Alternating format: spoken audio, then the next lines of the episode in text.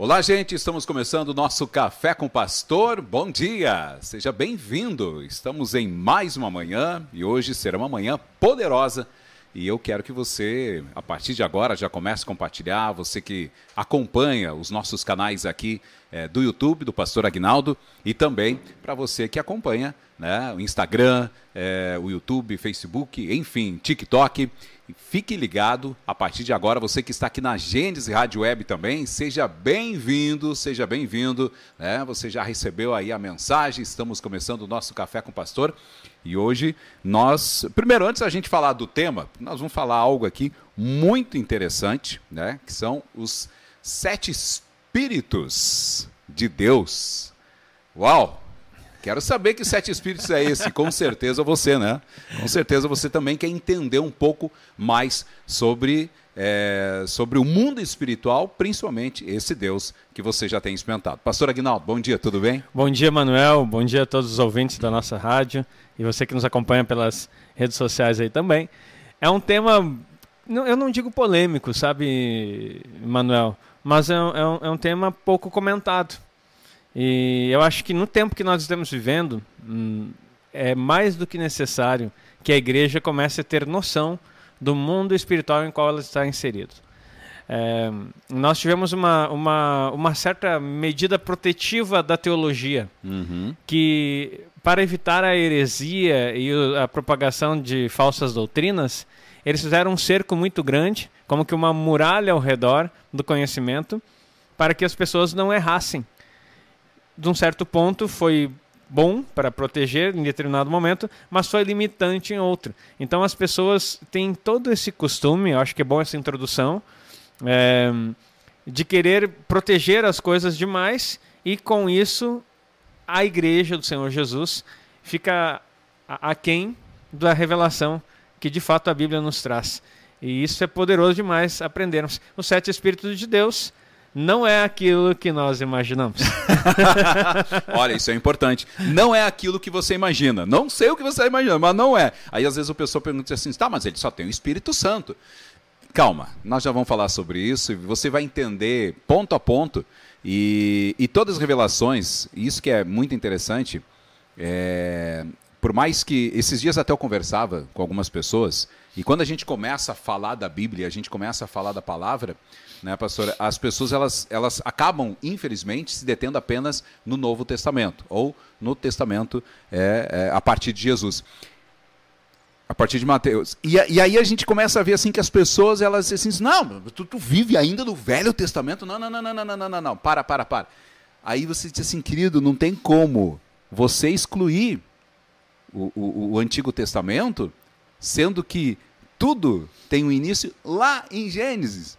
Então, quer dizer, ao mesmo tempo em que tem uma revelação, né? Em Gênesis, o início, ele também revela o fim.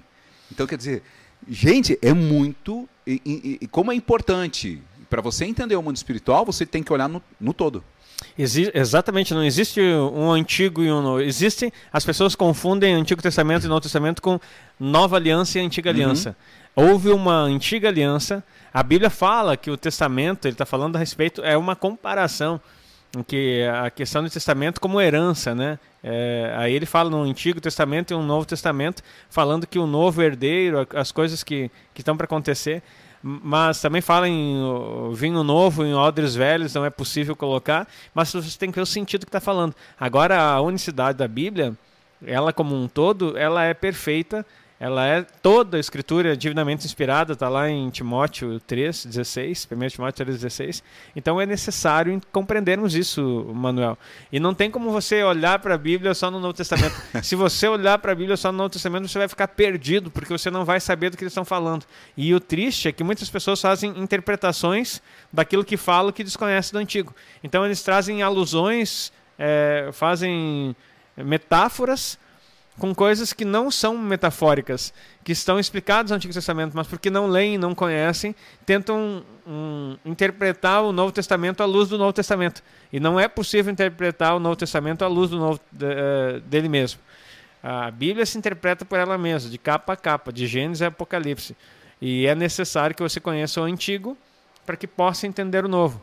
E isso é fundamental para que a gente venha a ter um conhecimento amplo e de fato ter a revelação completa do Senhor. Olha só que maravilha. Então, querido, abre a tua mente aí, te prepara, daqui a pouquinho nós já vamos entrar no tema. Enquanto isso, você vai compartilhando. É importante que você compartilhe, mande para mais pessoas, né? Deixa o seu like. Você que, por mais que venha assistir depois aqui, é, nós, nós gostaríamos muito que você, você que não acompanha né, os canais de interatividade, logo abaixo aqui na descrição, você tem todos os canais ali, né? Tem o WhatsApp, é, é, tem ali também o link da Agência Rádio Web, tem o link do Ministério Tabernáculos, tem também o link do Instagram, enfim, todos os links em que você pode, aqui mesmo no YouTube, é, estar é, nos acompanhando, acompanhando todos os trabalhos e, e, estamos falando sobre vários assuntos, principalmente sobre tribunal, sobre altar, né, sobre libertação, enfim, e venha fazer parte aí né, de, é, é, dessa família que tem realmente falado aí da palavra de Deus e, e, e tem trazido muitas revelações aí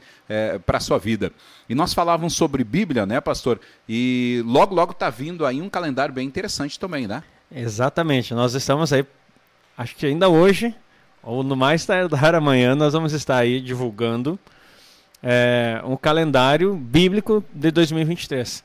Então, para você que deseja é, restaurar, que é um processo que Deus vai estabelecer e já está estabelecendo, a, as datas bíblicas, as festas bíblicas na tua casa, nós vamos ter é, um e-book com esse calendário completo, explicando o sentido histórico, o sentido profético e espiritual. E ainda colocando como celebrar a, essas festas na sua casa. Então, um calendário completo aí. Claro que no nosso calendário, mas mostrando o sistema aonde se comemora no ano de 2023, porque o calendário bíblico é, é lunar, né? E o calendário nosso é solar. Então, você, a gente coloca as datas, como vai cair já nos cálculos feitos para esse ano de 2023. Vai ser poderoso. E, e eu vou dizer assim, é algo que eu não vi ainda e que vai estar disponível para você poder estar entrando nisso e participando. Outra coisa importante também é os planners de leitura bíblica. As pessoas sempre colocam, nós temos o livro já lá, Como Ler e Entender a Bíblia Sozinho. Nós vamos ter um, um combo ali com esse e-book explicativo, que nele mesmo tem vários sistemas de estudo da palavra, e, e teremos também alguns planners de leitura bíblica para quem quer entrar em 2023 é, se apropriando da palavra. Olha só, Manuel, que maravilha. A leitura para um ano, a leitura para seis meses, de toda a Bíblia em seis meses, a leitura de toda a Bíblia em três meses e a leitura de toda a Bíblia em um mês.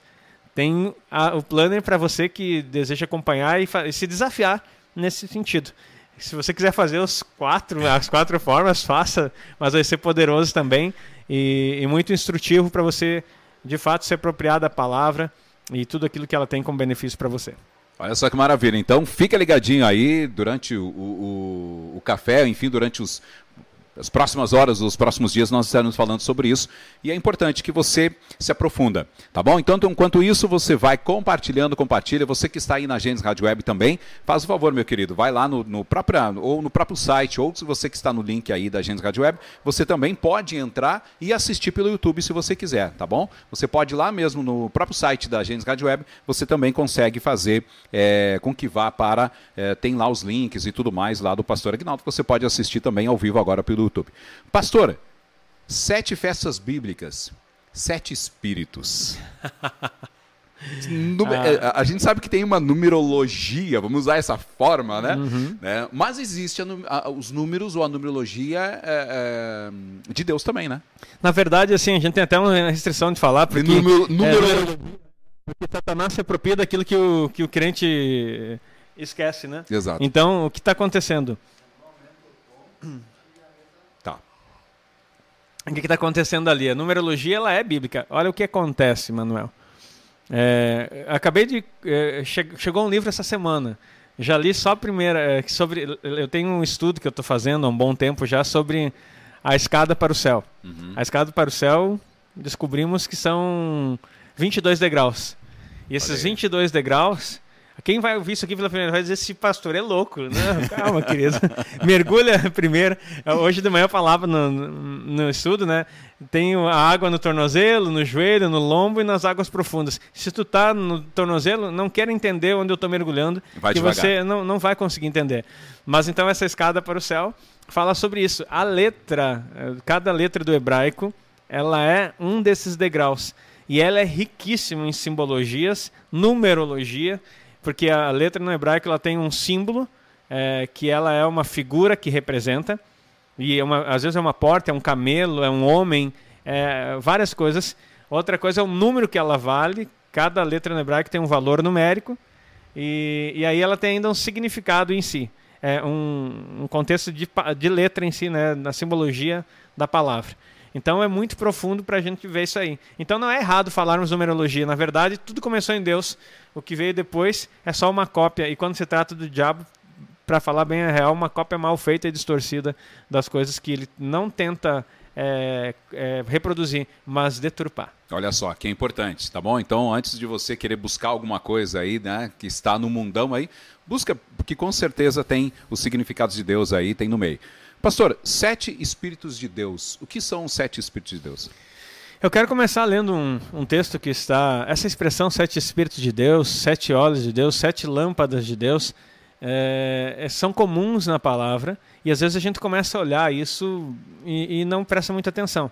Mas eu quero começar com um texto que é muito conhecido, que menciona é, isso que está lá em Isaías, no capítulo 11 no verso 2. Está falando a respeito do Messias, né? E daí no verso 2 assim: repousará sobre ele o Espírito do Senhor. O espírito de sabedoria, o espírito de entendimento, espírito de conselho, espírito de fortaleza e espírito de eh, conhecimento e temor do Senhor. Então, se nós fizermos uma conta aqui e tentar separar aqui, é, vai dar seis se nós considerarmos que o conhecimento e temor do Senhor são dois. Senão fica cinco. Mas quando se fala em sete espíritos de Deus, a maioria das pessoas, teólogos, eles querem dizer que são características do Espírito Santo. Que vai se apoderar, o Espírito do Senhor vai se apoderar do rebento de Jessé. Ou seja, o Cristo que virá, ele vai ter no, o espírito de conhecimento, sabedoria, tudo isso vai estar nele. Eles querem dizer que são formas de falar a respeito do Espírito Santo. E se nós olharmos aqui o contexto, ele está falando mesmo daquilo que vai se apoderar de, de Cristo. Só que não são sete. E aí aqui foi tentado organizar, e se a gente dividir, se a gente considerar o Espírito do Senhor como um, e colocar mais os outros cinco ali, é seis, dar uma forçadinha, nós vamos encontrar sete. Mas no original, no hebraico, não é possível fazer isso.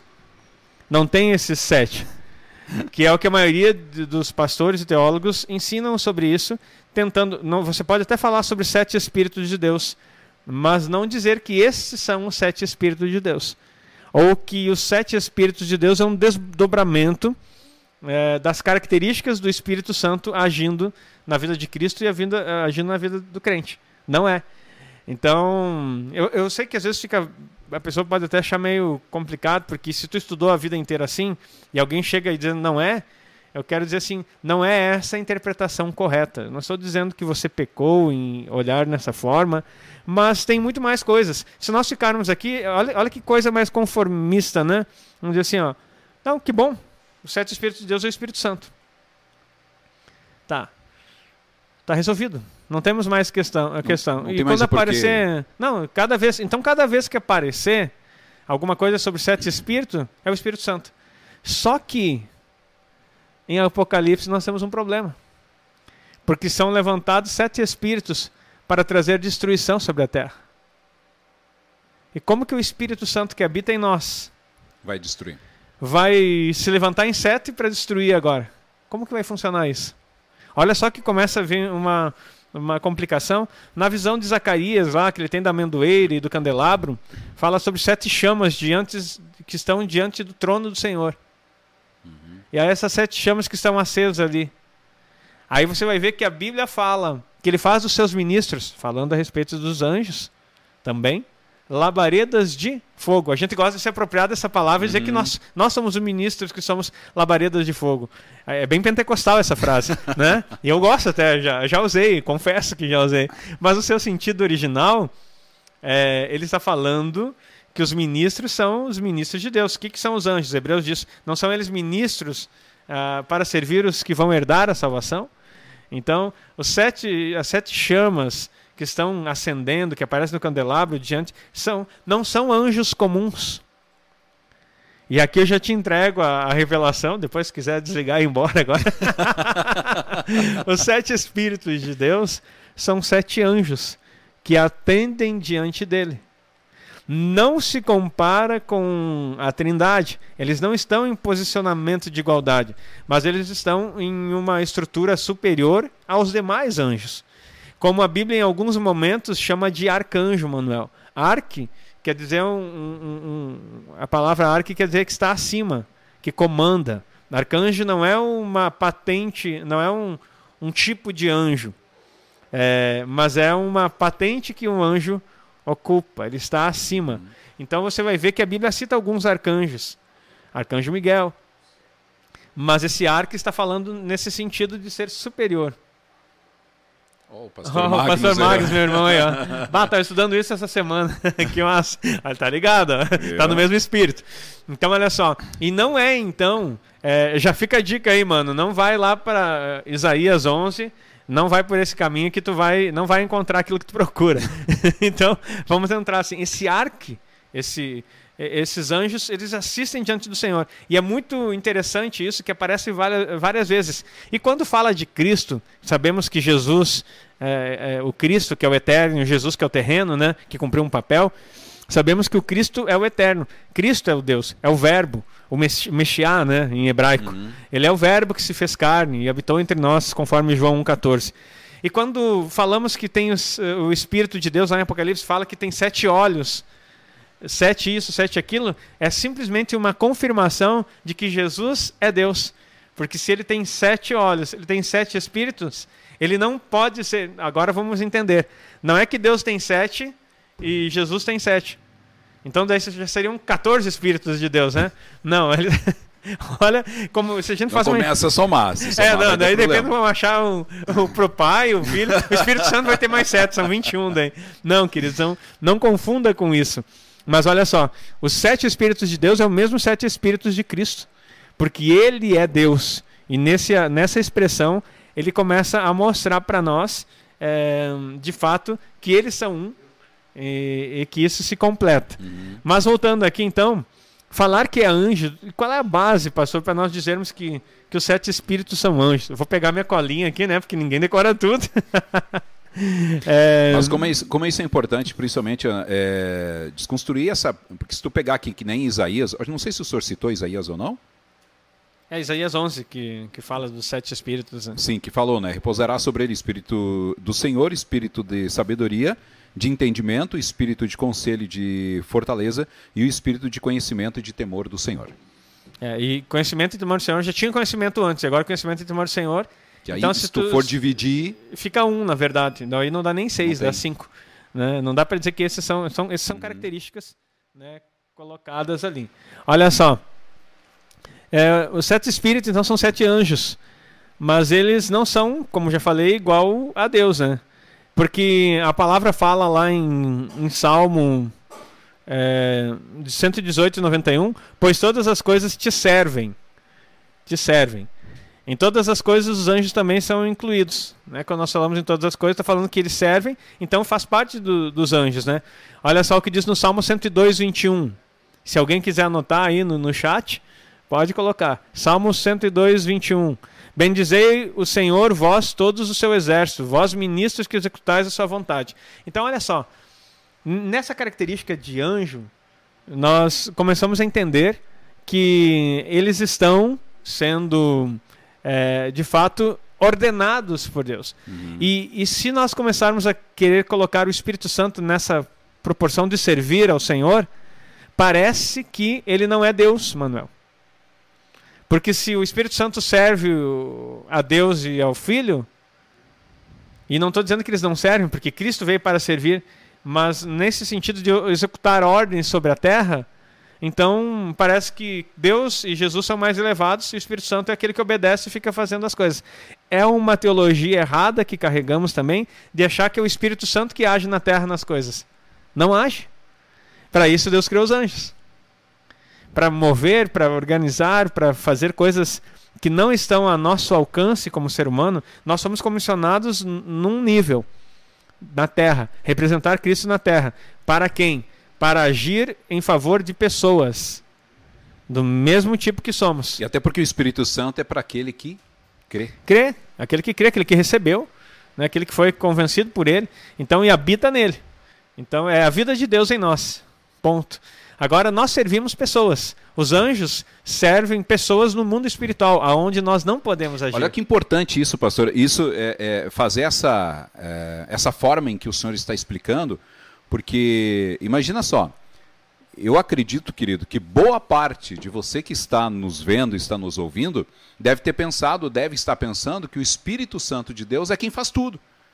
É ele que vem, que faz, que age, que constrói, que destrói não, né? Que a gente sabe quem destrói é o outro. Mas que constrói, enfim, né? Faz todas as coisas.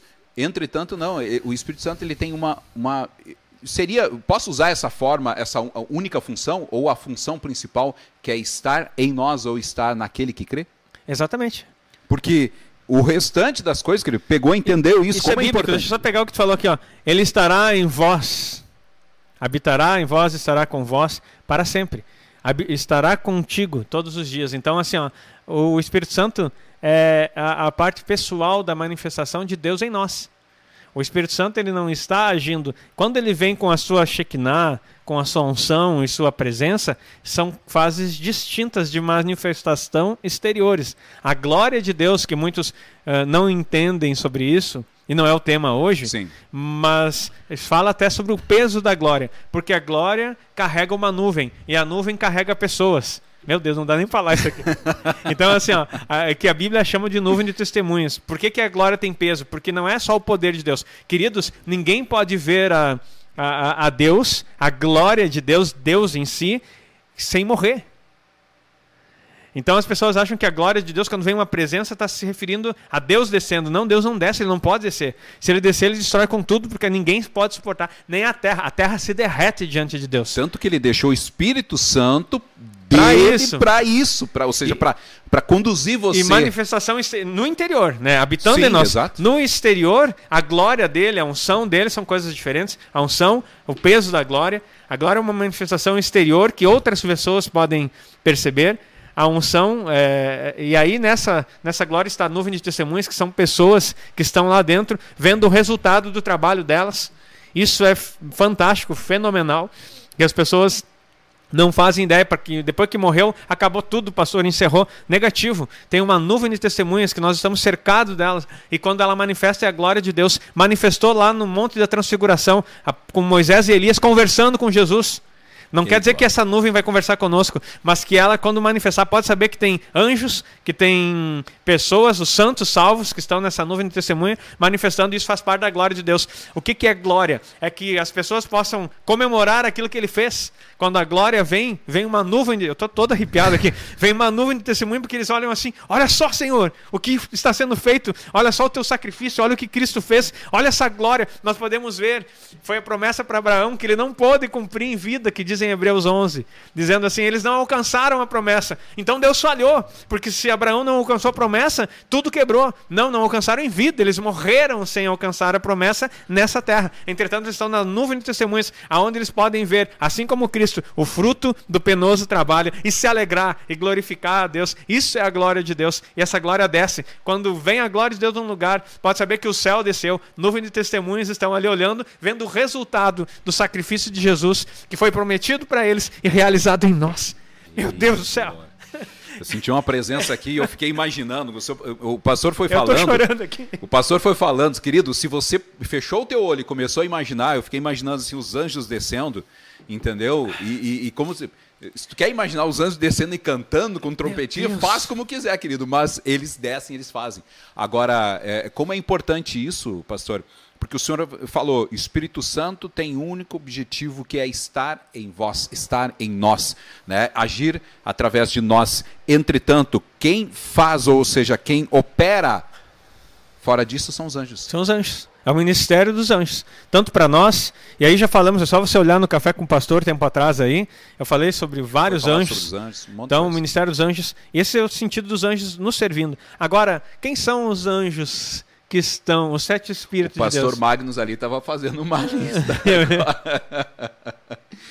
Ele colocou aqui são os nomes, anjos sentinelas, e aí foi indo. Não vou ler tudo aqui, pastor. É, não, ele está falando ele de Enoque. tá- Ele está citando Enoque. É. Está aqui no, no meu texto também. A, a Bíblia fala a respeito disso. Na Bíblia é citado, se não me engano, dois. Mas no livro de Enoque é dito os, os sete. Sete. São chamados de sentinelas. E, e nós temos que entender isso aí. E, e eu vou dizer assim, ó, o livro de Enoque, queridos, não é um livro de se jogar fora, não. O livro de Enoque não é um livro que as pessoas. Ah, o apócrifo não presta. Também o livro de Tobias. Os seis livros apócrifos, que, se não me engano, são seis, que constam na, na Bíblia, que nós chamamos de Bíblia Católica, elas são muito úteis. São muito úteis para nós entendermos e compreendermos o contexto do que se fala. Não é livro para se criar doutrinas, mas é livros para é, fundamentar doutrinariamente o que já está criado. Não sei se entenderam. Ou seja, si- significa que tem muitas coisas dentro da Bíblia, né, que elas não, não, não você não- às vezes você não entende o porquê, ou não, não consegue ter, né, aquele dire- direcionamento, mas que muitas, algumas das, delas estão ali também. Então, nesses apócrifos, Estão nesses apócrifos. tem que cuidar que tem apócrifos e pseudopígrafos. Pseudopígrafos são livros que se atribuem e não têm valor nem histórico. É, por exemplo, um livro muito conhecido que é, é, é a livro do infância, da infância de Jesus, que fala que Jesus fez milagres quando era criança. Não, isso, isso é pseudopígrafo. Não é um livro real. Jesus não fez nenhum milagre antes do Espírito Santo vir sobre ele lá no batismo. Antes do batismo, ele viveu uma vida normal, como homem normal, abriu mão da sua glória e não fez nada disso. Então, assim, ó, é- é- tem esse contexto para você olhar. Olhe, lembrando, um apócrifo é da Bíblia para ele, e nunca do apócrifo para a Bíblia. Se você ler os apócrifos, eu ia trazer até, mas como eu tô com a perna machucada e tive que vir aqui com a. machuquei o pé, vim de muleta para cá, não tinha como trazer todos os livros. Eu ia trazer aqui a Bíblia de Jerusalém, que eu tenho, que tem os apócrifos, para ler nelas, e ia trazer o livro de Enoque, que eu tenho aqui também, para ler nele mas o que o pastor Magnus está citando aí. Então, assim, nós não podemos olhar do. Não saia lendo o livro apócrifo para entender a Bíblia. Leia a Bíblia e, e pegue algumas, alguns quesitos que estão nos apócrifos para isso. O livro de hum, Enoque está na Bíblia copta, ainda eh, como sendo parte do cânon. Foi tirado aqui, e não, não convém aqui eh, criticar e dizer que roubaram de nós, não. A- a inerrância, a, a estrutura da Bíblia, aquilo que, que está para nós dado, está muito claro. O que, que é a Bíblia é? é um, não é um livro religioso, é um livro da humanidade. Para quê? Para que conheçam o Pai. Para isso. E, o- e Jesus- e o próprio discípulo João escrevendo, ele diz assim: olha, muitas coisas Jesus fez. Que se eu fosse registrar, estou parafraseando, né? Fosse registrar tudo, não caberiam em todos os livros do mundo. Mas esses que eu escrevi, esse, o que eu estou escrevendo aqui, foi escrito para que você creia. E crendo nele, você tenha vida. Então, o propósito da Bíblia é que você creia e tenha vida. Agora, os segredos que estão aqui, eles não podem ser na especulação e na curiosidade. Ela tem que ser revelação no Espírito. E quando o Espírito te traz uma revelação, ele confirma no Espírito que está em você. Amém. Como aconteceu agora há pouco aqui eu falando da glória de Deus, e veio uma presença nesse lugar aqui que eu quase comecei a chorar. eu sou chorão já, né? Emocion... Emocionado quando Deus toca. Então, assim, ó, porque é uma revelação. Nós subimos um pouquinho, nesse, nesse momento, nesse podcast, subimos um pouquinho no conhecimento de Deus. Algumas pessoas podem olhar e se escandalizar e não sentir a presença. Mas aquele que está conectado, aberto ao mover do Espírito e que quer conhecer o Senhor, sentiu a presença que, que manifestou aqui. Então é isso que nós precisamos entender. Os livros, eles, os apócrifos, nos ajudam. Alguns deles, não são todos. Eu vou dizer aqueles que estão na Bíblia católica lá, que nós chamamos, e o livro de Enoque. Daí tem o, o livro dos justos, o Ju- o jubileu, algum- alguns outros também que são que podem nos ajudar nesse contexto. De preferência aqueles que são citados na Bíblia podem ser utilizados. E o livro de Enoque é citado muitas vezes. Olha só, então, querido, aumenta, vamos aumentar o nosso nível agora mais de conhecimento aqui, de revelação. e que nem diz o pastor Magnus, não se escandalize, tá? Porque nós vamos falar aqui de alguns livros, e ele, entre esses livros, né, que nem a gente já citou sobre os livros de eh, apócrifos, eh, e, e como é importante as, as pessoas elas terem noção, né, pastor? de que nós não estamos aqui, querido, falando a qualquer heresia ou qualquer. Não, há um estudo, e assim, ó, e não é hoje que o senhor estuda já livro, Não. né? O senhor não começou ontem. Antes do café, o pastor não passou a tarde inteira, o dia inteiro lá estudando. Eu vou ler isso aqui, vou levar para o café. Não.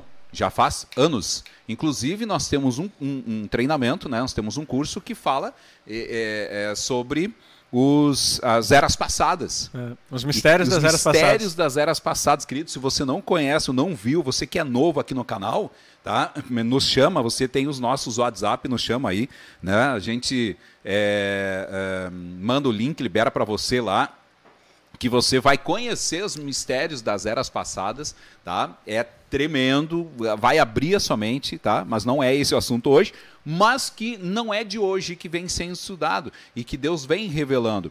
Né? Às vezes a gente só se pergunta por que, que foi, né? Só para a gente fechar esse ponto, pastor, Uhum. até porque como a gente, nós temos bastante pessoas que são novas no canal, que é para as pessoas entenderem, né? É, por que, que foi se excluído? Por que que não não não ficou na Bíblia, né? Na qual a gente tem estudado. É, tem um, um- um critério, Resumidamente, né? um, cri- um critério né, de, de avaliação judaico-cristão. Então tem algumas coisas que o judeu, né, e as pessoas têm um, um problema com o judeu. Não, não confunda as coisas, queridos. Assim, ó, não, não, não arranje briga com o judeu, tá? Não queira dizer que eles saíram da aliança, que eles são hereges, que eles não creem em Jesus. Eu já tive nesse barco aí e, e só me dei certo. mal, não dá certo. Então, até assim, ó, Israel não está dentro da mesma aliança que nós. Eles têm um, são um povo escolhido, tem algo diferenciado, tem uma maneira. Até o final dos tempos, Deus vai tratar Israel de forma diferente. A Bíblia só nos diz que aqueles que oram e abençoam Israel prosperam. Quer prosperar? Ore por Israel, aprenda com eles e abençoe eles. Mesmo que eles não creem no Messias, eles não, eles não creem que o nosso Messias é o real, mas o que a gente está esperando voltar é o que eles estão esperando chegar. Exato. Então, o que, que muda? Eles não estão na era da graça, porque a era da graça é um intervalo onde o gentil entrou. Eles não fazem parte dessa era. É um plano de Deus. Então, Israel não está fora das promessas nem fora das alianças. Entenda isso. Então, se você conseguir entender isso, você ganha anos luz na frente das pessoas que não têm essa revelação. Então, Israel não é para ser é, contradizido e, E nem excluído. e- e nem excluído. É para você aprender com eles. Aprender com eles. Glória a Deus. Mas não querer ser judeu também, né? Não vai querer judaizar a igreja, porque eles estão esperando o Messias. E o Messias vai vir, é o nosso Messias, é o mesmo deles. Tá ok? E, e por quê? Mas eles não estão participando. Se eles se converterem pelo Espírito Santo a Jesus, como tem muitos, ah, em 2013, quando eu estive em Israel, depois eu estive em 2017, havia já 300 mil Judeus eh, messiânicos, judeus né? messiânicos em 2013. Se Isso já já, ouviu, e, e- e se ouve muito falar, né, sobre judeus messiânicos. né? É, e hoje, hoje eles devem ter crescido muito mais do que isso. Então, esses participam da mesma ah, herança que nós. Nós somos eh, colocados na videira, enxertados a eles, mas eles, porque reconheceram o Messias e estão esperando o retorno do, do mesmo Messias, eles estão à frente, eles vão ser vencedores, vão reinar conosco, tudo a mesma coisa. Aqueles que são do judaísmo ainda, que não entenderam, não são apartados de Deus, não são demoníacos, eles creem no Deus de Israel, queridos. Por favor. Então, a- a- aprenda isso e, e não julgue. Por que, que eu estou falando deles? Eles são o critério para saber o que, que é canônico ou não é canônico, o que pode ser colocado. Teve a intervenção da igreja ah, romana, papal, que excluíram alguns livros. Para você entender, Martinho Lutero, que é tão eh, admirado por nós, hum, igreja, e principalmente pelos reformadores, Martinho Lutero queria tirar fora o livro de Tiago, a carta de Tiago, porque ele não concordava. Ele tentou tirar alguns outros livros também é, em concílios, que a Igreja Católica tinha esse poder de fazer concílio e tirar e excluir. Alguns livros foram tirados, inclusive é, o de Enoque, em concílios romanos. Porque se você estudar Enoque em profundidade, ele quebra muita coisa da tradição romana. Ponto. Só isso. Isso já. Para é você entender. É, quebra muito da tradição romana. E aí é, é essa questão. E eles mantiveram alguns que também são importantes, só que naqueles livros apócrifos que estão ali, eles criaram fundamentações doutrinárias para legitimar algumas coisas, que é uma interpretação dúbia. Inclusive, a teoria que a Igreja Romana fala sobre purgatório foi estabelecida nos apócrifos. Não tem base na palavra. Então, eles mantiveram os apócrifos numa interpretação também errônea, porque não é isso que eles estão dizendo, mas fizeram doutrinas pegando em versículos isolados desse apócrifo para poder ter na sua eh, forma. Claro que eles também forçam a interpretação em alguns versículos bíblicos baseados naqueles. É a leitura que eu disse que não se deve fazer, do apócrifo para a Bíblia. Uhum. E aí, por isso que essa- essas- esses livros foram tirados do cristão protestante, por causa dessas doutrinas, mas são úteis. Por causa do, ca- catolicismo romano impregnado naquela época e das indulgências, que foi a briga de é, Martim Lutero. Estou quase dando uma aula aqui sobre isso, mas é só para você entender. A pergunta era simples. Mas entenda. resumo, né? Resumindo, Resumindo. um e-book saiu.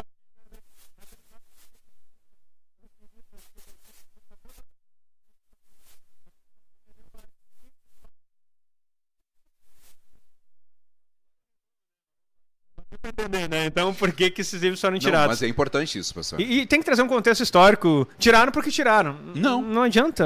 A gente está explicando aqui a situação para ser mais profundo. Não, um mas isso, isso é importante, querido. Por que, que eu toquei nesse assunto? E, e, claro, a gente saiu um pouquinho fora aqui, né? Mas para que você entenda, entendeu? Da importância é, de você estudar também, ou seja, você estar atento é, a, esses livros, porque tem muita revelação, né? Mas é que nem disse o pastor, tem que sair do da Bíblia para eles. E o pastor Magnus fala: quem efetua as ordens de Deus são os anjos. Resumindo, é isso. Espírito Santo está dentro de nós, entendeu? Para agir através de nós. Mas as ordens, quando ele diz é, cura, quando ele diz faça isso, quando, eles, quando a gente quer que haja, a, a, a, venha a acontecer alguma coisa, quem faz a operacionalidade, quem opera, são os anjos. É interessante isso. Jesus diz assim, ó, é, é outro assunto. Eu quero voltar aqui para os sete espíritos. Nós vamos, Vamos concluir. voltar. Olha só. Mas os, ontem nós falávamos sobre isso no discipulado. Começou ali a, a expressão de Lucas 4, se não me engano, 18, que Jesus começa dizendo: O Espírito do Senhor está sobre mim. Primeira coisa, está em quem? Sobre mim. Tá? Ele não disse que está em mim, porque o Sobre em mim, ele já nasceu cheio do Espírito. Ele já estava nele o Espírito. Agora está sobre. Sobre, quando o Espírito vem sobre, é para algo. É para efetuar alguma coisa. É uma legitimação. Porque ele me ungiu, ó, falando de unção. Ele me capacitou, ele trouxe uma capacitação extra, que não é o espírito relacional, é uma capacitação extra para que eu faça isso. É, liberte, expulse demônios, cure os enfermos. Então, assim, na hora que eu tenho essa legitimação do Espírito, o poder do Espírito Santo para fazer e manifestar os dons, eu tenho a unção para fazer essas coisas. Entretanto, há coisas, por exemplo, que as pessoas não sabem, Manuel. Mas a operação de maravilhas, a operação de maravilhas, estudando o tribunal, nós sabemos que há a sala é, do, do corpo, né? Uhum. Tem o livro do corpo e a sala do corpo. O livro do corpo é, é onde Deus coloca nenhuma pessoa nasceu com defeito. Já falamos isso aqui no Café Pastor, com Pastor, é só você olhar outros programas aí. O espírito sempre é perfeito. O livro do corpo está. O que, que está lá no livro do corpo? É designado como Deus planejou você.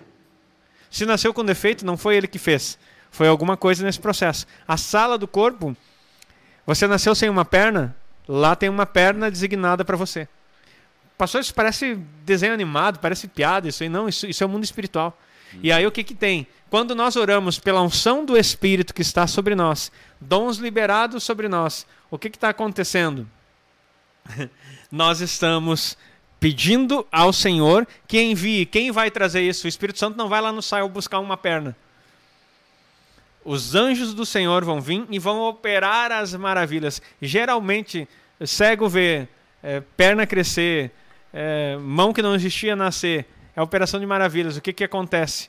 É, operação de anjos, anjos trabalhando, trazendo aquilo que já está pronto no céu e designando. E você vai ver, já tive a oportunidade de ver pessoas sendo curadas, que elas são arrebatadas. Existem coisas que são espirituais. Não confunda com cirurgia espiritual que, que algumas seitas falam. Nós estamos falando aqui que Deus às vezes desmaia a pessoa, leva em espírito e para ela ter uma experiência no céu, aonde é feito cirurgias, é devolvido coisas, principalmente quando são órgãos internos.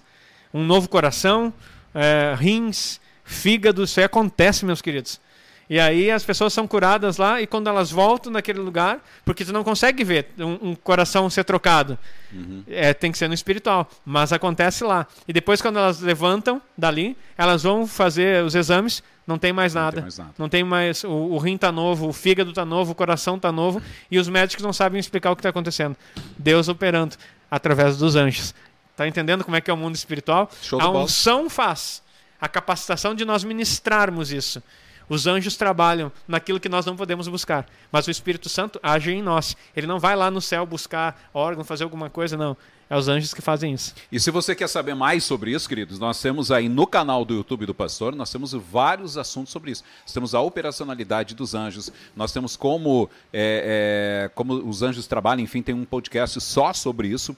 Tá? Então busca aí para você que está aqui junto com a gente, você que está, você que está, está aí, por favor, se manifeste, diz, olha, estou entendendo, estou gostando, entendi até aqui o que, o que tem sido falado, escreve aí qualquer coisa no, no chat, tá? A gente quer ver é, é, se realmente você está entendendo, tá bom? Então, pastora, voltando aqui, e óbvio que até o pessoal disse assim que deu um cortezinho aqui, quando a gente aumenta o nosso tom, a gente acaba. É, aí a mesa não aguenta. Até ela não aguenta, viu? Eu, nem, nem, todos podem suportar. Deixa eu rir de longe. Deu de longe. Boa. boa. Agora, boa, quando for rir, tem que afastar aqui, pessoal. Vamos, já pegamos Mas, o código. Vamos lá, vamos lá. Então, assim, brincadeira à parte e até para descontrair também. Pastora, voltando aquilo, óbvio, já é 9h52, nós não conseguimos entrar nos seus Não, eu já vou, eu vou, eu vou sintetizar aqui. Mas assim, ó, e como é importante, e fala um pouco aí sobre esses anjos, inclusive o pastor Magnus já trouxe aí, né, alguns, uma já boa deu contribuição. Uma, uma boa contribuição, né? Então ele deu referências aí para vocês que vai me poupar é, de estar tá passando para vocês aí. 50%. Olha aí, 1 Timóteo 5,21 vai dizer assim, ó, eu te conjuro diante de Deus de Cristo Jesus e dos anjos eleitos. Nós sabemos que tem anjos eleitos, que foram aqueles que não caíram. Mas aqui a eleição tem um outro propósito também. Não é o tempo de explicar aqui sobre anjos, né? 1 Timóteo 5, 21 fala isso. Então, esses anjos estão diante do, do trono do Senhor. É, e já explicamos que não é aquele sentido de Isaías. Mas olha só, o que, que acontece em Apocalipse 1,4. É, eu estou com ele aberto aqui e diz assim: Apocalipse 1, 4. João, as sete igrejas que estão na Ásia, graça e paz seja convosco, da parte daquele que é, que era e que há de vir, e dos sete espíritos que estão diante do seu trono. Queridos, é muito claro. Daquele que é, que era e que há de vir, Cristo. E dos sete espíritos que estão diante do seu trono. Por que, que os sete espíritos estão mencionados aqui, como está mencionado no, Antigo Testamento, os, os sete espíritos de Deus? Porque é Deus porque ele é Deus. Então tem sete espíritos diante do seu trono. E olha só o que diz aqui em Apocalipse 4, 5. Do trono saíram relâmpagos, vozes, trovões, diante do trono ardiam sete lâmpadas de fogo, que são os sete espíritos de Deus. Meu Deus! Olha aqui, Apocalipse 4, 5, né? É 4 e 5, falei, né? Acho Isso. que é. Do trono saíam relâmpagos e trovões, e vozes. Diante do trono ardiam sete lâmpadas de fogo. Sete lâmpadas de fogo, aqui tu não pode imaginar luminárias de agora, de LED, não é isso, queridos. É, tá falando candelabro. A mesma visão que foi dado lá em. Agora fugiu Zacarias que eu falei. Às vezes dá um branco aqui, queridos. Foi Zacarias. Mas, é, foi, Zacarias, foi Zacarias, né? Foi Zacarias. A, a visão lá que tem no candelabro das sete chamas diante de Deus. Olha só, as mesmas lâmpadas, que são os sete Espíritos de Deus. Aqui já tem uma interpretação poderosa. São as lâmpadas que estão lá no candelabro, são os sete Espíritos de Deus, que ardem continuamente diante do Senhor. Por que, que eles estão diante do trono? Porque diante do trono estão as ordens de um rei de toda a terra. E esses sete, o, o, governo persa tinha sete, na sua corte tinha sete é, oficiais disponíveis para fazer as suas ordens. Aprenda algo. O mundo físico sempre copiou algo celestial. Quando eu falava sobre tribunal aqui, a gente pensa que foi uma mente iluminada humana que montou um tribunal jurídico na Terra. Não. Foi a, a revelação, seja divina ou seja dos anjos caídos, que mostraram como funciona.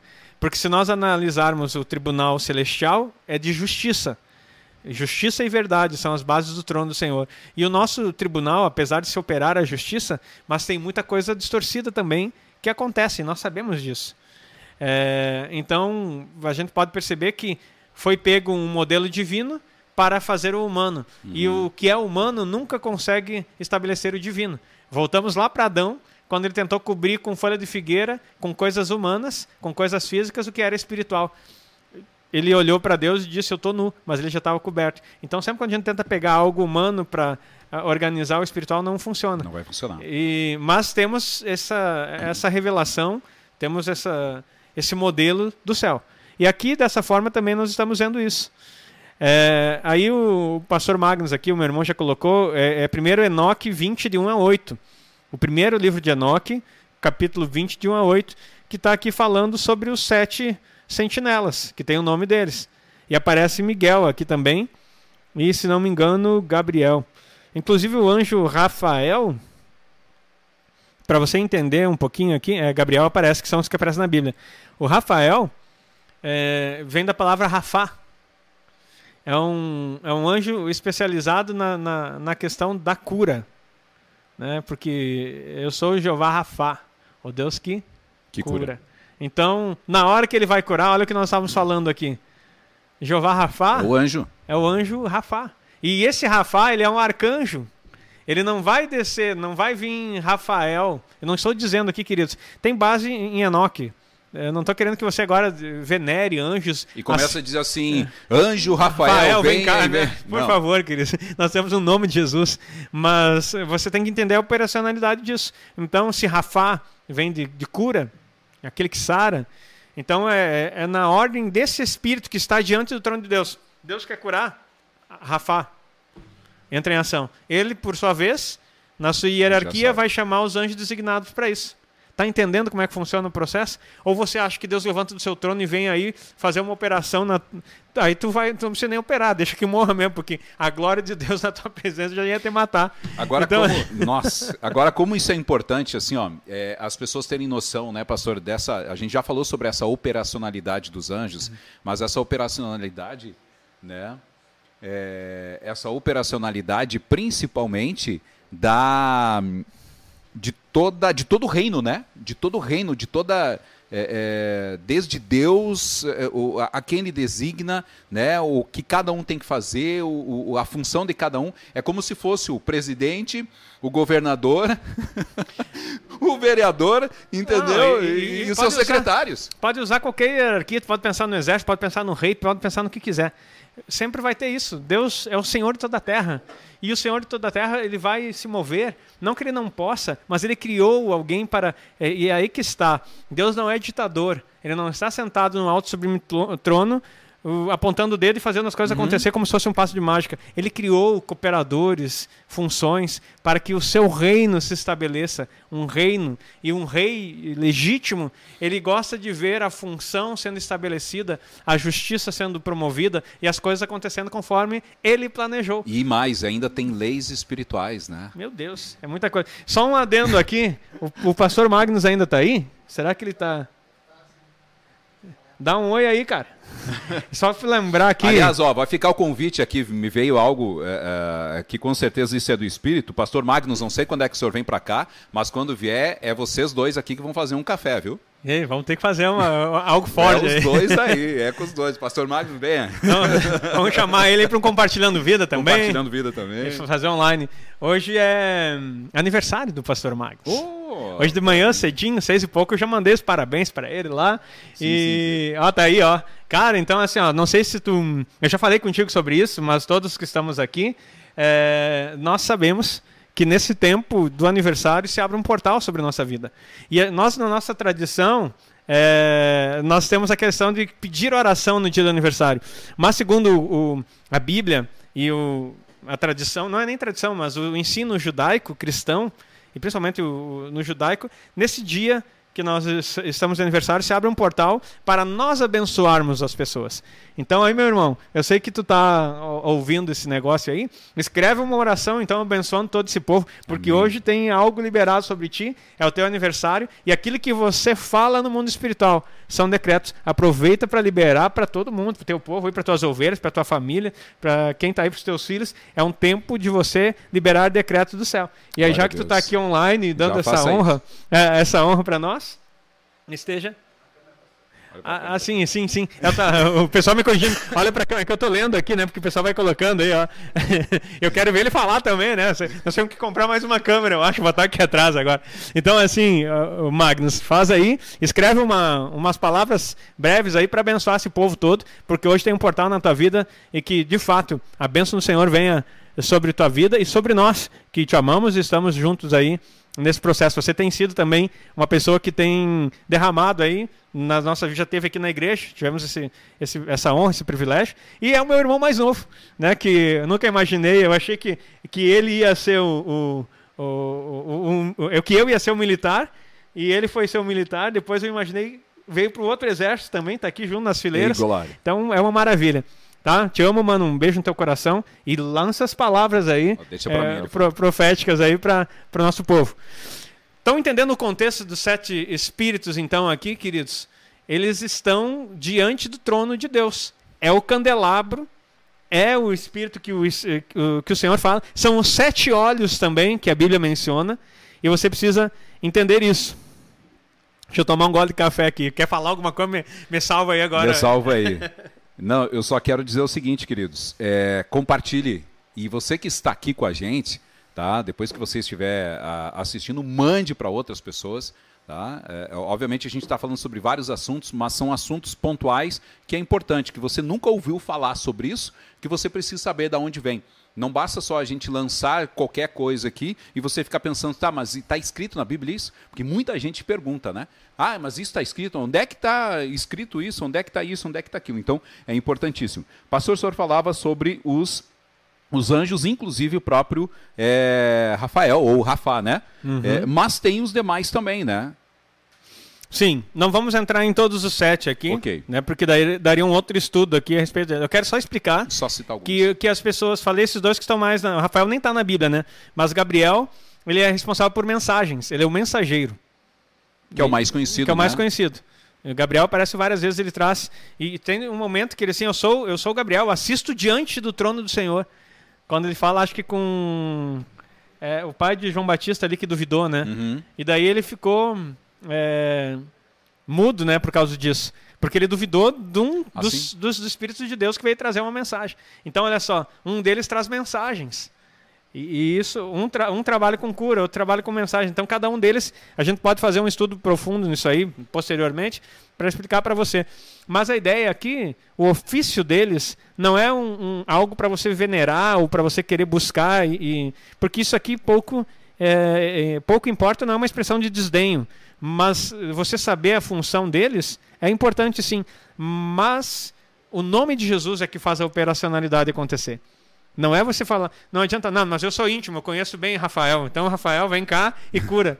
Queridos, não vai funcionar, porque Rafael está a serviço de Deus, é, a, a teu serviço também, ministram aos que vão, mas no nome de Jesus. É, sem Jesus. Nossa, isso é não, é importante. É, Como é importante isso o senhor está falando, porque assim, ó, não adianta, querido, e se você ouviu isso, é uma, é uma questão, é uma religiosidade, né? É, e a gente sabe que, que vem muitas vezes do católico, isso, infelizmente. É, e a gente espera que isso se abra os olhos, mas as pessoas elas não podem estar orando sobre os anjos. Se anjo, vem cá e faça, anjo isso, anjo meu, não sei o que. A gente já falou sobre isso. Não é assim dessa não, forma. Não, não é essa operacionalidade. Até porque ele não vai te, ele não vai te atender. Não, ele, ele tem. Os anjos ouvem a palavra do Senhor, Ponto. não as tuas. Se tu tem Bíblia no teu coração, tem vida e você sabe o que você está fazendo, eles vão agir e vão agir rápido em teu favor, no nome de Jesus. Então, cita a Bíblia e a coisa acontece. É isso aí. Então, vamos continuar aqui. É, tem mais referências aqui para você entender, né? Já falei de Miguel, falei de é, Gabriel. Em Apocalipse tem, tem dois textos aqui importantes. Ó. Então o Senhor chamou aqueles é, homens, os sete primeiros, brancos como a neve, e falou ao homem que escrevia na sua presença, aquele homem sendo um daqueles sete brancos como a neve. Isso aqui é Enoque, primeiro livro de Enoque, 90, 20 e 21. Então, esse é um texto apócrifo que está explicando algo. Agora, o que fala em Ezequiel 9, 2 e 3. Surgiram então seis homens, trazendo cada um na mão instrumentos de destruição. Ali em cima estava falando dos homens vestidos de branco. Quando fala homem, porque eles se apresentam com fisionomias humanas. Tá? Os anjos eles tomam formas humanas. E é isso que nós precisamos entender. Eles não vão aparecer aqui como eles são vistos diante do trono, com cara de homem, com cara de boi, com cara de águia porque eles não vão conseguir dar recado nenhum. ou o homem vai sair correndo de medo ou vai desmaiar. Entendeu? Eles, eles se manifestam aqui uh, uh, com fisionomias humanas. Você vai ver isso lá E, e, e é interessante que eles aparecem lá para Abraão, na destruição de Sodoma e Gomorra. Aparecem três. Um deles sendo um príncipe. Lá, lá não era o- apenas o- um dos espíritos de Deus. O próprio Cristo se manifesta lá. Fecha o parênteses. E mais dois anjos apare- aparecem nesse lugar. Os dois anjos são recebidos na casa de Ló. Você sabe todo o contexto. E aí as coisas acontecem. Para um propósito específico. E, e- e havia uma. Você pode dizer assim, ah, então quer dizer que esses anjos. Sim, eles, eles são anjos poderosos, são hierarquias acima de todos os outros anjos, mas eles que têm o poder de fazer algo na terra. A diferença dos, dos outros anjos. Os anjos que nos assistem, eles têm poder para nos assistir. Os anjos que operam na natureza têm esse poder. E eles podem se relacionar e falar com você, como aconteceu com Ló, como aconteceu com Abraão. Só para você entender. Eles estão uma hierarquia superior. Vamos pensar assim, dentro do exército, tu não conhece, se tu chegar lá, tu vai ser muito bem tratado por um soldado raso que acabou de entrar. Mas se você encontrar o coronel ou o general, ele vai te tratar da mesma forma, muito bem tratado. Só que entre eles, às vezes o soldado raso nunca vai chegar na sala de um, de um general, nem sequer vai conhecê-lo. Vai ver só na formatura, prestando continência, porque ele é superior a isso. Então, mas no relacionamento eh, externo, que não está dentro, nós não somos anjos, eles aparecem para nós e se comunicam. Aí alguém pode dizer assim, mas como que um general está dando atenção para um civil eh, da mesma forma que um soldado raso dá também? Acho que deu para entender, né? Não, essa e como é importante até hoje. hierárquica. É, e até hoje, né, pastor? Até hoje os anjos, eles se manifestam. né? Sim. Não só espiritualmente, né, como a gente sabe é, que isso acontece, como também, que nem o senhor disse, eles se materializam Fisicamente. fisicamente. Então, querido, possivelmente você em algum momento da sua vida, você se fechou ou você falou com algum anjo que você não sabe. Que nem que às vezes as pessoas dizem assim... Se fechou, ficou legal. É, se fechou, se fechou, se fechou por aí. Se fechou, se falou, enfim. É, é, às vezes o pessoal diz, ah, mas eu acho que eu vi um anjo, acho que foi aquela pessoa que falou comigo, ou, ou me deu um direcionamento, ou aconteceu que foi um anjo. Pode, pode ter sido. Tem vários testemunhos aí, Manuel, nesse, nesse caso. Quando Deus quer fazer algo novo na sua vida e quer te promover, e esse promover não interprete mal, queridos, não é superioridade, mas colocar você um nível acima do propósito dele que ele quer revelar para você, que está escrito no livro do destino, certamente você vai encontrar com anjos. E não anjos de livramento, anjos para testar você. Então, tome muito cuidado, é, que às vezes vem na forma de um mendigo para pedir ajuda para você vem na forma de alguém pedindo pouso, pedindo lugar, acolhida. Então, preste muita atenção nessas coisas. Não é para você ir recebendo qualquer pessoa e dando dinheiro para todo mundo que passa na rua. Mas se você é um homem espiritual, uma mulher espiritual, e que Deus está querendo, falando contigo, ele vai colocar situações para provar você. E os anjos, aí não são esses sete espíritos de Deus, mas são os anjos para mostrar isso aí. Você vai ter a oportunidade é, de ser visitado e ser provado para ver se você está pronto para algo, algo novo. Que poderoso. Pastora, tanto Gabriel como o Rafael, Rafael, né? Eles, eles, eles têm os seus, digamos assim, assessores. Sim. Eles são comandantes. Arco, que eles são arcanjos, né? Arque, vem nessa superioridade. Eles comandam nos céus, eu não sei quantos. Não sei quantos, porque ninguém sabe. Diz que os anjos são incontáveis, né? A única coisa que a gente sabe é que um terço deles caiu com, com Satanás. Né? Vieram para a terra. Anjos caídos, um terço. Então, se um terço, então tem dois terços lá que é infinitamente superior ah, ao- aos anjos malignos né? ca- caídos. Então, nós não sabemos mensurar, mas são miríades e miríades, multidões incontáveis. A palavra fala muitas vezes quando está falando das hostes celestiais. E hostes quer dizer exércitos, são os Sim. exércitos do céu. Olha que maravilha. Então, voltando aqui, eu estava lendo, eu li Enoque, né? Uhum. E depois eu li eh, Ezequiel 9, 2 e 3, falando desses seis homens também, na mesma característica. E o Senhor chamou o homem vestido de linho que trazia à cintura o- os instrumentos de escriba. Olha só, alguém que anota as coisas. Quem anota é o escriba e também pode ser o próprio mensageiro. Enfim, Ezequiel testifica daquilo que Enoque falou. É, ou ao contrário. É, Enoque, só que Enoque é mais antigo, né? É, testifica, da, é, podemos dizer que é, Ezequiel testifica o que Enoque falou, ou Enoque testifica do que Ezequiel falou. Mas no, no sentido de cronologia, Enoque é mais antigo. Então já falei aí que dizer que Jesus tem os sete espíritos está falando da posição. É, nós vamos ver lá que o cordeiro é descrito com, já falei isso, né, com sete olhos, é, com sete espíritos. E tem algo interessante, é, é Zacarias, assim, né? Agora eu achei a minha anotação, uhum. É, conforme está escrito em Zacarias. Então esses sete espíritos de Deus tem, tem algo interessante que eu quero ler para você aqui.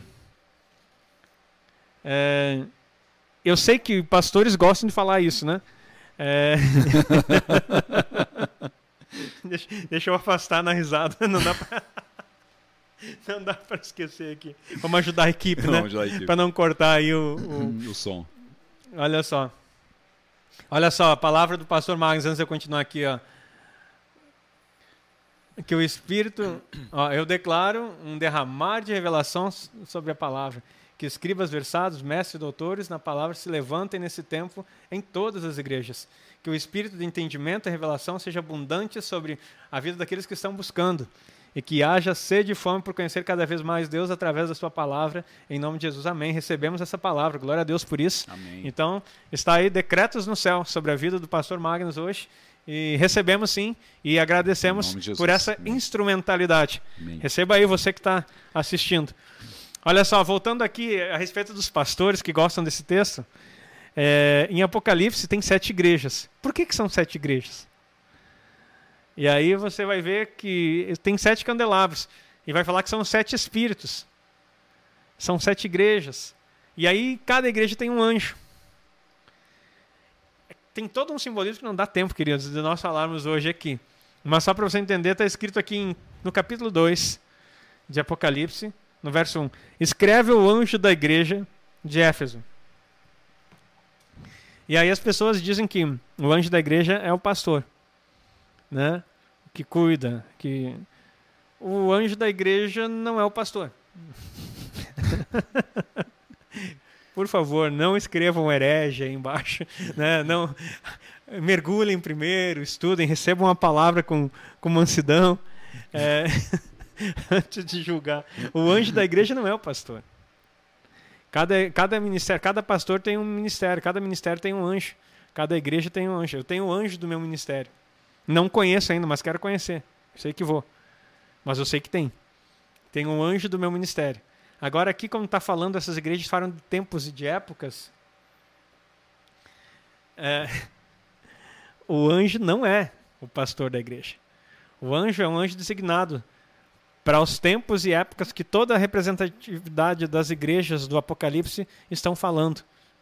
Nossa, que poderoso. São sete anjos, que são os sete Espíritos de Deus, que as, estão diante do trono do Senhor. E esses sete Espíritos eles são responsáveis pela comunicação, por tudo o que acontece nos períodos e nas épocas para a igreja do Senhor Jesus. Então, escreve ao anjo da igreja de Éfeso. Isso diz aquele que aí começa a falar do recado. Deus levanta pastores em uhum. cada igreja. Mas aqui confirma mais uma vez que esses anjos não, não são coisas comuns.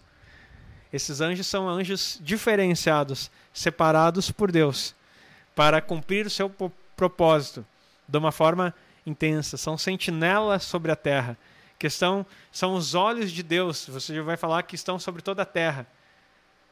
Também tem versículos que falam, tem vários versículos, só que para não estender demais aqui, né, queridos? Mas você vai compreender então que existem sete espíritos diante de Deus, que são sete anjos, que eles ministram na igreja, ministram nas pessoas, ministram nos territórios. E você vai ver mais tarde aqui, no próprio livro de Apocalipse, que vai ter sete anjos que, que são dados sete trombetas sete anjos com sete trombetas para trazer a destruição sobre a terra no, no Apocalipse. Quem são esses sete anjos? Que anjos são esses? É, são os sete Espíritos de Deus que começam a nos enrolar no propósito, desde o início até o fim. Deus escolheu, elegeu esses sentinelas para dar cabo, para auxiliar, para manifestar a sua vontade na terra. E debaixo dele tem diversos anjos que cumprem um propósito. Então você precisa entender que não é o Espírito Santo. Esse não é o papel do Espírito Santo. tem sete espíritos de Deus que estão sobre a terra, agindo poderosamente para que tudo aquilo que o Senhor designou se realize e se complete na nossa vida. Olha que maravilhoso. Então, querido, e aí? O que você está achando? O que você achou? Né? É, e é importante que só coloca para nós, só para deixar ali, obrigado, obrigado, pastor Heitor, colocou então os sete anjos né, que tinham sete trombetas, prepararam-se para tocar. É Apocalipse 8, 6. Você que está estudando, você que está junto com a gente, vai anotando esses versículos. É importante você anotar. E depois você vê. E aí, depois que você é, anotou esses versículos, abre a tua Bíblia e revê o café de novo. Entendeu? Obviamente que a gente falou sobre N outras coisas aqui também, brincamos um pouco, descontraímos bastante aqui, mas o objetivo é mostrar para você. E resumidamente, né, pastor? Existem os anjos, ou seja, esses sete espíritos, né? Eles não, não são, não é o Espírito Santo, ele tem uma única finalidade, né? Ou seja, é, a gente já falou sobre isso, tá? Mas entretanto existem os anjos e esses sete espíritos são os anjos que operam, né? Ou diante seja, de Deus, eles estão, de Deus. são anjos eleitos diante do trono de Deus, assistindo o tempo todo e comandam todo o mundo espiritual que Deus ordenou. Esses não caíram, esses nunca falharam. E eles são anjos superiores de é, de classe, postos superiores, em que atendem diretamente às ordens de Deus e manifestam na terra. Então, para que, que, que serve isso, pastor? Para você entender o mundo espiritual. E uhum. para você não cometer erros e, saber, e ficar atento, sabendo que, que Deus move ao seu favor. O Espírito Santo no seu interior, a sua glória no exterior, o poder do Espírito sobre você, os anjos a teu favor guardando, protegendo, executando anjos poderosos para mover o céu para a terra e trazer coisas que você não consegue acessar sobrenaturalmente. E isso é muito bom e faz com que você esteja mais atento e perceptível. E acima de tudo, Manuel, eu acho que o mais importante aqui, o discernimento espiritual, apesar de ser um dom, apesar não, é, sendo um dom, porque é um apesar dom. parece negativo, né? Então, o discernimento espiritual sendo um dom, ele não é algo que cai sobre nós, que de repente você olha assim, ó, oh, acordei vendo espíritos. Uhum. Não estou dizendo que não posso, porque Deus é Deus. Agora, o discernimento espiritual você pode receber pela palavra, pelo conhecimento da palavra. E você começa a entender o mundo espiritual. O que nós estamos abrindo os teus olhos aqui é para ver no espírito, é para entender o mundo espiritual e para poder operar nele, não de modo cego. Como dizia aqui no Rio Grande do Sul, a gente fala, né? Parece é, briga de foice no escuro, né? Imagina a situação. Então, assim, ó, a foice é usada para ceifar coisas aqui, né? Matos.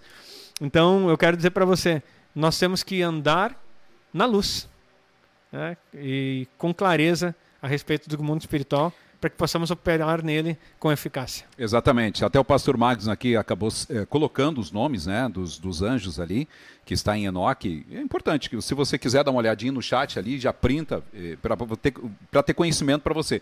Pastor, a importância, né, a gente já se encaminhando para o final aqui, mas é, é da importância. O senhor falou algo, algo muito, muito significativo que é entender o mundo espiritual.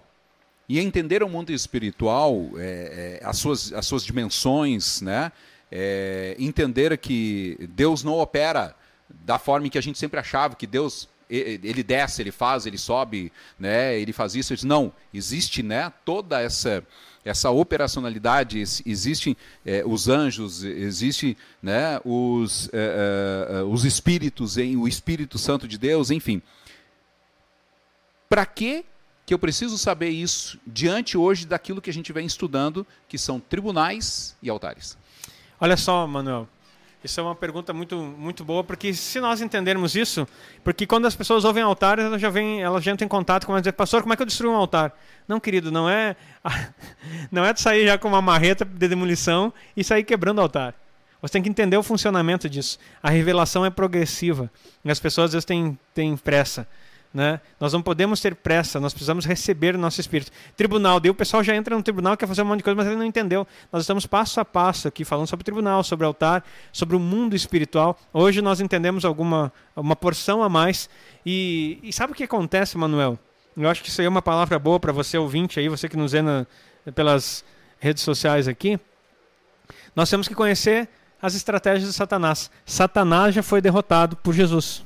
Você tem que ter essa clareza. Uhum. Ele foi derrotado. Agora, a vitória de Cristo, ela só pode ser apropriada naquele que crê e entende o que Jesus fez. Nossa, que revelação. Porque as pessoas querem se apropriar da vitória de Cristo. Ele morreu na cruz, aleluia. O seu sangue resolveu tudo. Não. Não que não resolveu tudo, não resolveu tudo para você, resolveu tudo para ele, que ele precisava fazer. No mundo espiritual, o mundo espiritual já entendeu. Só que Satanás é o enganador. E ele vai ficar a vida inteira enganando. Olha só, Satanás ele, ele, ele é tão eficaz no que faz, no seu propósito. Você já percebeu que Deus fala a respeito do nosso futuro em Efésios? Que nós nos assentados nos lugares celestiais. E sabe quem é o povo que mais desiste? O crente. Porque ele, ele quer se ver lá nos lugares celestiais, mas ele já quer sentar nos lugares celestiais agora. Uhum. Mas tem todo um processo. Deus vê o fim no início das coisas, a Bíblia diz. Só que Satanás ele já sabe o fim dele. Ele vai ser derrotado. Ele já foi derrotado. Ele vai ser lançado no lago de fogo. Mas acorda todo dia animado para matar, roubar e destruir. Ele não desanima, sabendo que ele tem um fim. E ele já sabe o fim dele. Isso que é, isso que é, é, é, isso que a gente às vezes para, né, pastor? Ele sabe qual é o fim dele. Ele sabe que ele vai acabar. E sabe de uma coisa? Às vezes ele crê mais em Deus do que nós. Exatamente. Porque ele sabe o decreto que recebeu, sabe o que Jesus fez na cruz, e o crente fica sempre duvidando e por causa da variação. E respeita, exatamente. Ele não se intromete naquilo. Só que daí o crente fica sempre duvidando, né? Oscilando, dizendo assim, ah, pois é, que coisa triste, olha só. Como que Deus permitiu isso? Não entende o mundo espiritual. E aí o diabo fica, o diabo só vence quando só vence na sua ignorância. O diabo só pode vencer na sua ignorância. Então ele sabe que vai ter um fim desgraçado e tem uma promessa para você, Romanos 16, 20. Brevemente o Deus de paz esmagará Satanás debaixo dos vossos pés. É debaixo dos vossos pés, não é nos pés do teu amigo, é no teu pé. Então, assim, tem uma promessa. Ele está te fazendo sofrer hoje, mas calma.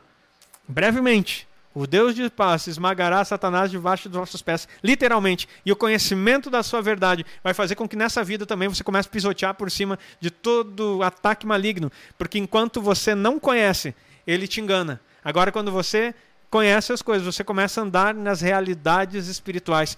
E o crente tem que parar com essa mania de querer dizer: é, Jesus já, Deus é maior, Jesus já resolveu tudo, ficou tudo na cruz. Para com isso, queridos, é o que o diabo quer que você pense ele é estratégico. Ou você acha, se, se a vitória de, de Jesus tivesse tirado Satanás do mundo, nós estaríamos vivendo o reino de Deus uhum. em manifestação. Isso vai acontecer, mas não agora. Ele vai ser colocado por mil anos preso. Aí nós vamos entender o que é um reino de justiça e paz. Mas enquanto isso, ele está aqui incomodando, enganando, roubando, matando e destruindo. E não adianta ser religioso e dizer que Deus é maior, que você está em Cristo, que todas as coisas estão resolvidas. Você precisa conhecer as estratégias, conhecer as coisas de Deus. Estamos preparando um, um estudo e brevemente vamos trazer isso. Eu estou assim impressionado com o que estou descobrindo do mundo espiritual. De você talvez, vou dar um spoiler aqui já. As pessoas talvez imaginam, e tem uma doutrina, vem uma doutrina que me ensinou que crente não fica endemoniado. Crente pode ficar endemoniado, que é Satanás na mente, pode ficar possesso, que é o diabo no corpo mesmo, agindo. E olha só, existe. Algumas pessoas vão dizer assim: misericórdia, está amarrado. Pode dizer o que você quiser, querido, mas é realidade espiritual. Existem, e eu te provo essas coisas na Bíblia. Existe é, é, possessão maligna desde o ventre materno. Nossa. Crianças podem ser possessas no ventre. Existe endemoniamento de crianças. E existem características que você precisa aprender. Falas que denunciam espíritos malignos e que a igreja a, a, não desconhece, porque não estuda o inimigo. Não, nós não, temos, nós não temos que estudar o inimigo, nós temos que estudar Jesus, porque estudando Jesus nós saberemos tudo do tá inimigo. Está tudo pago, está tudo. Ah, não, queridos. É aquela, aquela, questão, né? Não, a Bíblia me mostra através da vida de Cristo e dos seus apóstolos e profetas que eu preciso conhecer as estratégias do maligno. Não ignorais os seus ardis, a Bíblia fala. Então, resistir ao diabo. Está falando várias coisas para você entender que você precisa se preparar, que é uma constante batalha. Então, crianças ficam possessas, crianças crentes, crentes ficam possessos, se derem espaço. Quando Jesus fala sobre a ira, você sabia que ira é um demônio? Uhum. Irai-vos, mas não pequeis. Não se ponha ao sol, não deixe acabar o dia sobre vossa ira. Não deis lugar ao diabo. A ira em si, ela pode vir sobre você. Mas se você pecar, você abriu um espaço para que o espírito que opera nela entre em você. Tu deu lugar ao diabo. Não é eu que estou falando, é Jesus. Se Jesus disse não dê lugar ao diabo, está querendo dizer. Esse é um linguajar pentecostal, né? Dá lugar, dá, não dê lugar. Aí, entra, assim, aí entra aquela questão assim, né, pastora? Aí o pessoal diz assim: ah, mas é, é, é para crente isso não existe. Ah, crente não fica irado. Não, se eu falar ainda gritaria, tudo que é gritaria, vive cheio de grito na tua casa, é espiritual. Então sempre, tu sempre te, se relaciona com grito, tu está dando margem para espíritos malignos atuarem na tua casa. E aí vem, vem uma série de coisas, que não é o momento aqui, Sim. mas só para você entender que nós precisamos conhecer. E aí tem espíritos que se manifestam, formas, sentimentos, coisas que vêm na alma humana em forma de. É, assim, ó, a autocomiseração é um espírito. Quando a pessoa começa a discutir com você e de repente ela começa a dizer assim: ah, você faz isso porque você não me ama. É espírito maligno que manifestou. É rejeição, espírito de rejeição. E várias outras coisas, quando ela começa a apontar para você e colocar culpa em você de coisas, é, é, é, espírito de rejeição por causa da paternidade danificada. Tudo espírito Nossa, maligno. Muito e está cheio dentro da igreja. E a igreja precisa ser liberta disso. Não, pastor, nós estamos em Cristo. Nós somos cheios do Espírito Santo. Eu quero dizer para você, uma das teorias que diziam, Manuel, e encerro por aqui, é que um espírito, o corpo humano, não pode ser culpado por espírito maligno se o Espírito Santo está dentro dele. Porque o Espírito Santo jamais vai dividir um, o templo que é dele com um espírito maligno. Querido, deixa eu só te explicar. Seja esperto. Leia a Bíblia. O corpo é um. Meu Deus. É o modelo do tabernáculo. Tem o pátio, o santo do lugar e o santo dos santos. Quando Cristo veio, rompeu a cortina, o santo dos santos toma parte do santo lugar. O espírito tem que controlar a alma. Mas se ainda, e Paulo fala que algumas pessoas têm como que os olhos um, com um véu, quer dizer que ele não viu que o véu se rasgou ainda. Isso quer dizer que Satanás tem um campo aberto para entrar, inclusive na alma humana se o espírito não domina a sua alma, pode ter espírito maligno na sua mente e na sua alma, porque a mente faz parte da alma. Quem fez o curso conosco ali viu uhum. isso no Tribunal Celestial.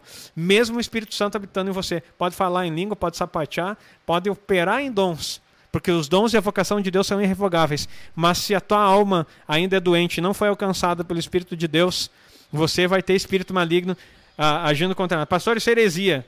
Termino aqui com a heresia, então. Olha que palavra. Jesus pergunta para os discípulos: E vós, quem dizeis que eu sou?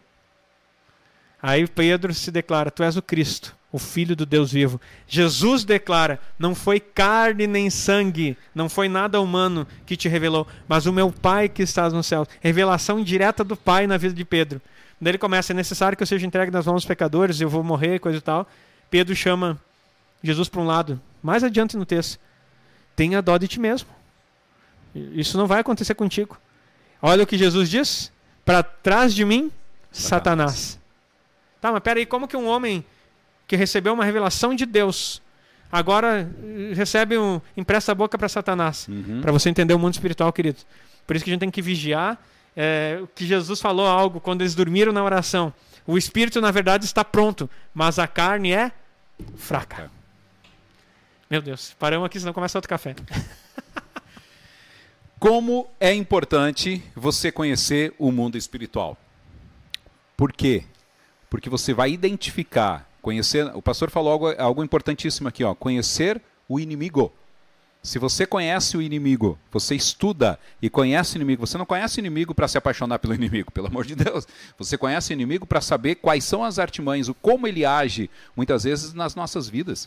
Ah, mas eu sou cristão, eu tô, é, é, é eu tô lavado, remido, ensaboado, seja lá o que for, né? Querido, o, o, inimigo, se você deixar brechas, e é aquilo que o pastor falou sobre a alma, se a alma não está tratada, curada, ou seja, o espírito a qual a tua alma não se é, alimenta do espírito, né? Obviamente o inimigo vai atacar. E aí, como é importante você conhecer o mundo espiritual.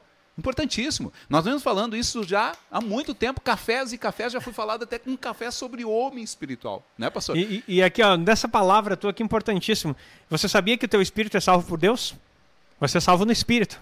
Tu falou homem espiritual, Exato. caiu o link aqui direto na minha cabeça.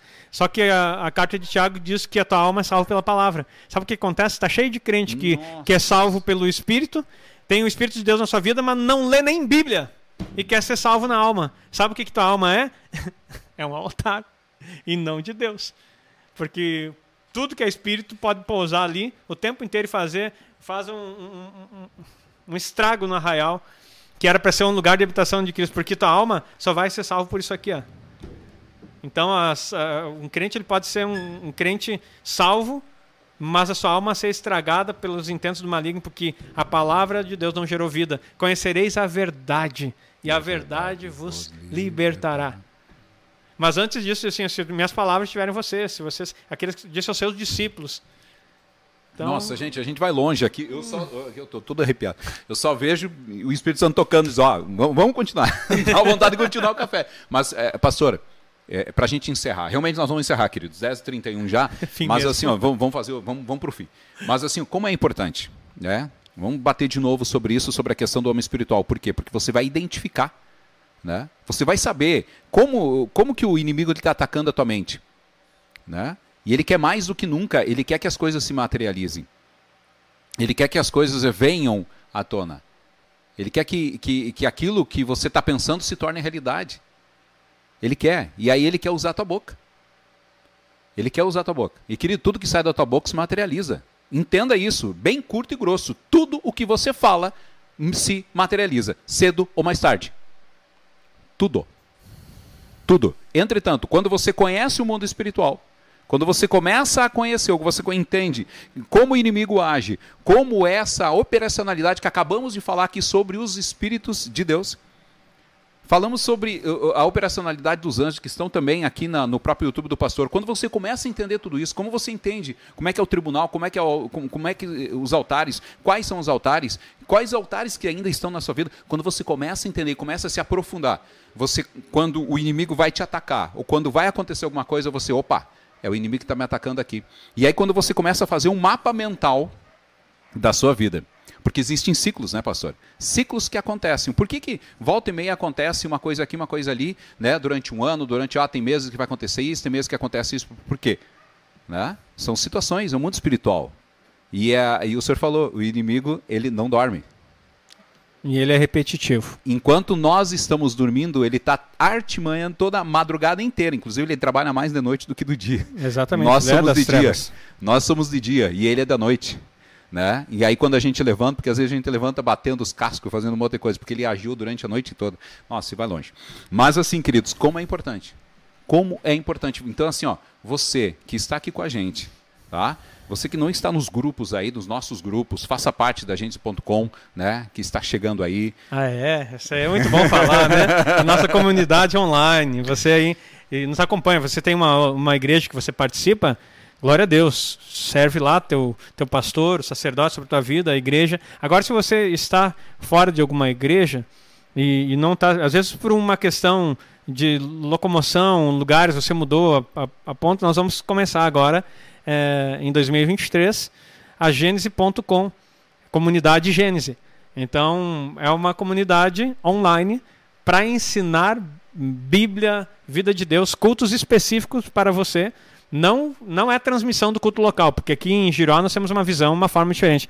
É uma igreja online mesmo, para trabalhar na sua vida e para você ser abastecido pela vida de Deus através da internet também. Então faça parte. Seja bem-vindo à nossa comunidade e que Deus possa abençoar a tua vida por esse investimento.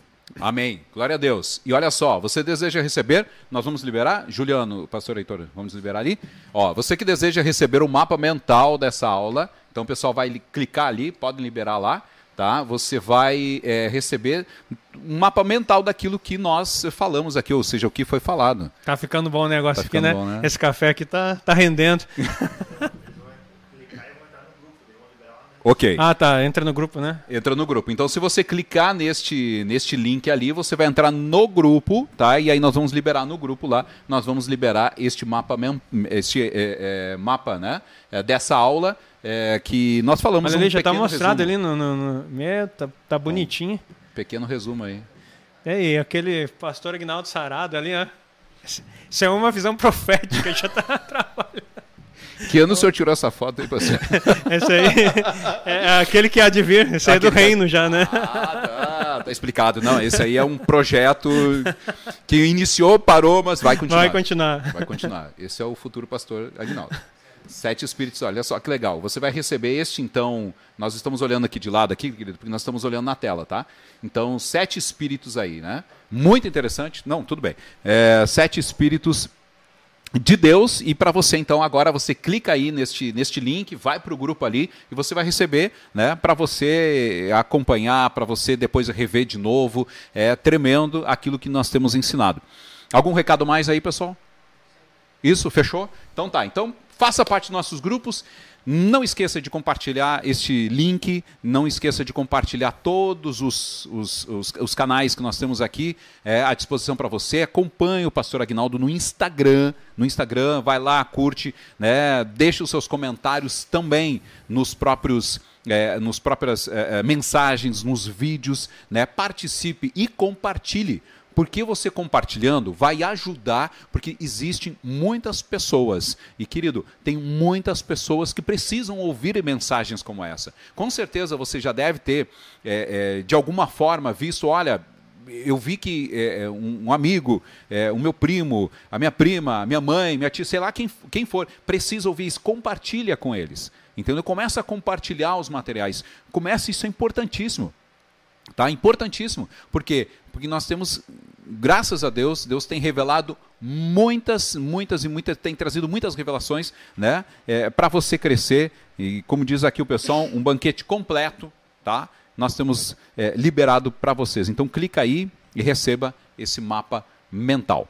Pastor Agnaldo, vamos encerrar aí, a gente, o senhor ora, um abraço a todos aí. Obrigado, né, por todos que estiveram conosco aí durante esse café hoje. Amém.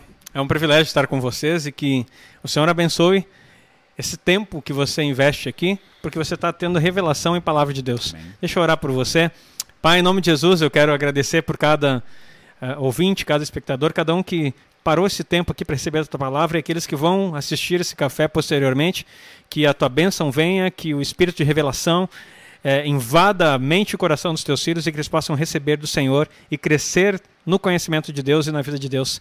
É a nossa oração, é o nosso pedido e o nosso agradecimento em nome de Jesus. Amém. Amém. Queridos, é o último recadinho, então, só para concluir, para encerrar aqui, que eu estava tentando puxar na minha mente aqui, era com relação às orações. Participa das orações. Daqui a pouquinho, às 12h12, tem oração pela, pela pátria, também aqui pelo YouTube do canal do Pastor Agnaldo. É, lembrando também que todos os dias às seis e meia da manhã tem um devocional, né, poderosas palavras. Se você não viu de hoje, veja, tá? Realmente vai ser muito edificante na sua vida. E no finalzinho da tarde, às segundas, terças, quintas e sextas tem oração, sempre um tema direcionado para o Tribunal Celestial. Tá bom? Um abraço para você, bom final de semana, Deus abençoe, até mais, tchau, tchau.